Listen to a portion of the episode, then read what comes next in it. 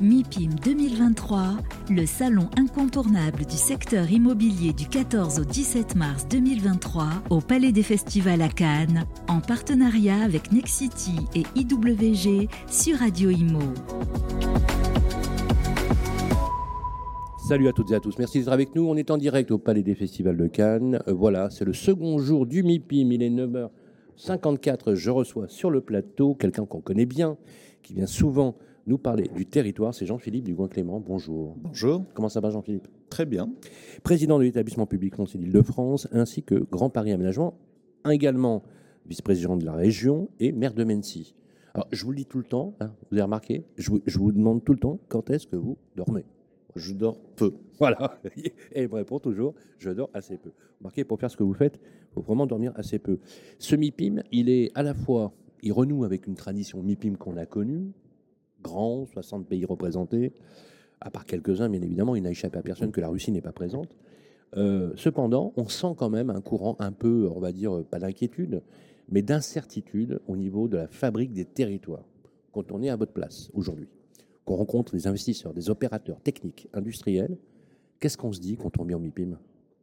On se dit qu'on est euh, à la fois une période où il y a beaucoup d'opportunités, parce que les périodes de changement, c'est des périodes d'opportunités, que la région euh, pour laquelle je m'engage est une région monde, la première région européenne, une région euh, particulièrement attractive, une région qui a des atouts absolument colossaux, notamment du fait du Brexit.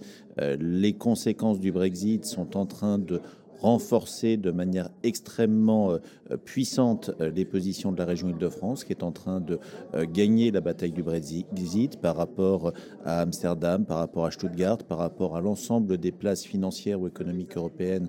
On Paris voit pourrait devenir cette place financière qui a incarné Paris, la City Paris, a, Paris a dépassé la City cette année, ce qui n'était jamais arrivé. Jamais, et effectivement, on voit que le retour des capitaux et qui, qui, reviennent sur le continent font que Paris, cette région capitale, prend une place exceptionnelle. Il y a deux euh, capitales euh, totales, deux métropoles totales en Europe. C'est Londres et c'est Paris. C'est la région parisienne. Londres n'est plus dans l'Union européenne. Et donc, paradoxalement, le Brexit, qui pour nos amis anglais, je pense, est une catastrophe, euh, vient renforcer le positionnement de la région Île-de-France. Et ça, c'est pour nous, de manière très égoïste, une très bonne chose dans une région extrêmement attractive, qui est en train de révolutionner son cadre de vie, ses transports, son aménagement. Après, euh, de manière beaucoup plus euh, franco-française, euh, au-delà de la question de la région parisienne, on a aujourd'hui une véritable inquiétude sur la tension du marché immobilier et plus que de l'immobilier d'ailleurs du logement.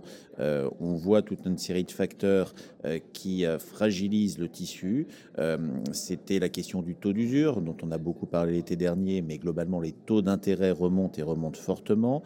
L'inflation affaiblit le pouvoir d'achat des ménages ménage on a une profession euh, sur euh, l'ensemble de la promotion euh, qui aujourd'hui se retrouve dans une équation difficile avec des coûts de foncier qui augmentent, des coûts de construction qui augmentent, des prix de sortie qui, eux, ne peuvent pas augmenter, un resserrement, en tout cas ça fait partie vraiment de ce qui ressort des échanges sur, le, sur ce MIPIM, des accompagnements bancaires ou des flux financiers.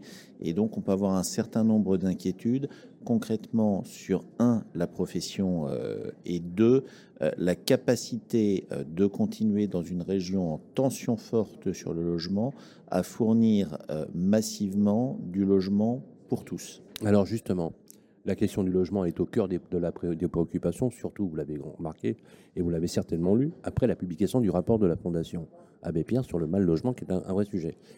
Quand je vous entends, Jean-Philippe, je vois deux choses. Je vois une dynamique extraordinaire d'attractivité du, Grand Paris pour euh, les capitaux, l'investissement en Europe. Et d'ailleurs, vous l'avez dit, Paris est devenu la première place financière européenne et c'était jamais arrivé.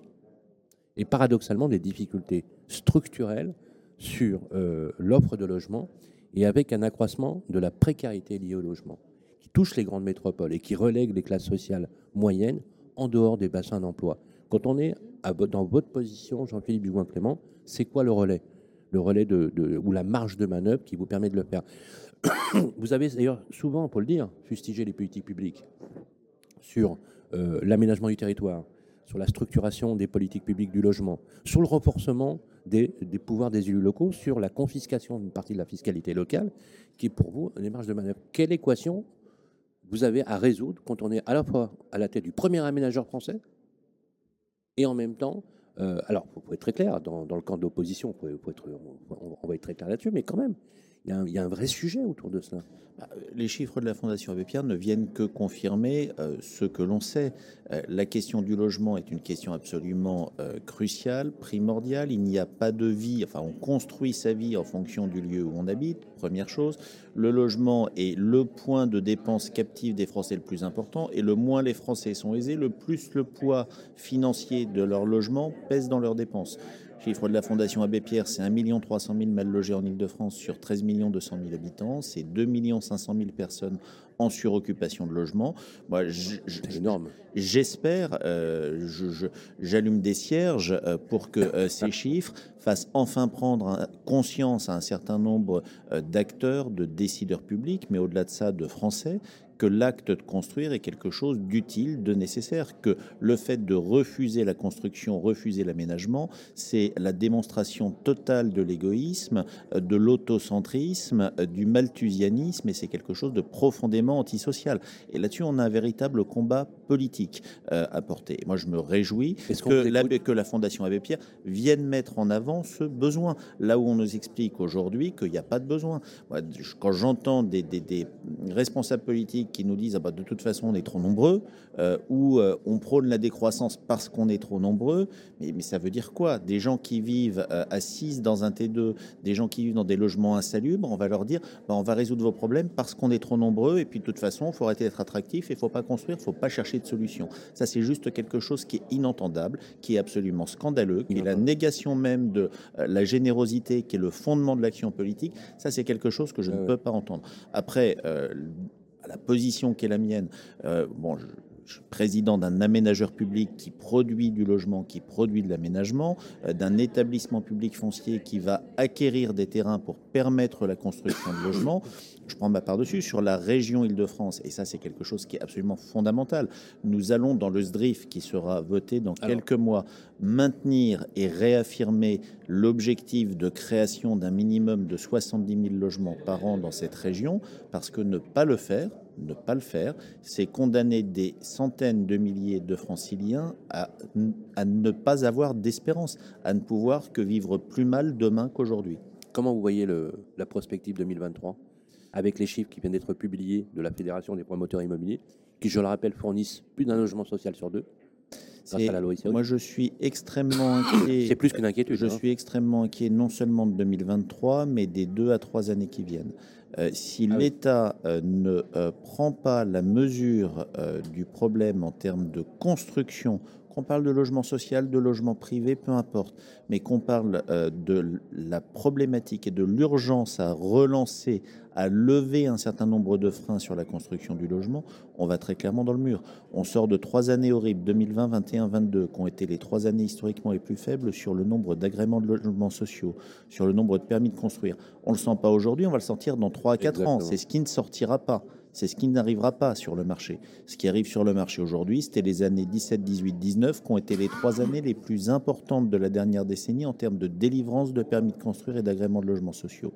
Et on va arriver sur une période 2024-2025, euh, qui est une période pré-municipale, où pour le coup, on sait que les communes sont extrêmement frileuses à délivrer des autorisations d'urbanisme parce que ça devient des combats politiques et que beaucoup de maires sur ces deux années préélectorales ne souhaitent pas, ne souhaitent plus aménager leur commune pour ne pas donner de prise à leurs oppositions qui expliquent que de nouveaux habitants, c'est forcément des barbares qui vont venir dégrader la qualité de vie ah de ceux qui sont déjà là. Et donc, si le gouvernement n'est pas en état très rapidement de réenclencher, de réenchanter la machine, euh, le train de la vie politique, de la vie locale, de la vie territoriale fait que 2024-2025, on sera sur des années mauvaises. Et donc, je suis très inquiet des 3 à 4 années qui viennent. Merci Jean-Philippe Dugoin-Clément. Je rappelle que vous êtes vice-président de la région Île-de-France, président de Grand Paris Aménagement, ainsi que de l'établissement public foncier d'Île-de-France. Merci euh, Jean-Philippe. La prochaine fois, on fera un peu plus long avec vous, parce que c'est toujours un plaisir de vous écouter, et toujours aussi offensif, bien évidemment. On enchaîne tout de suite avec la suite de nos programmes. MIPIM 2023 en partenariat avec Nexity et IWG sur Radio Imo.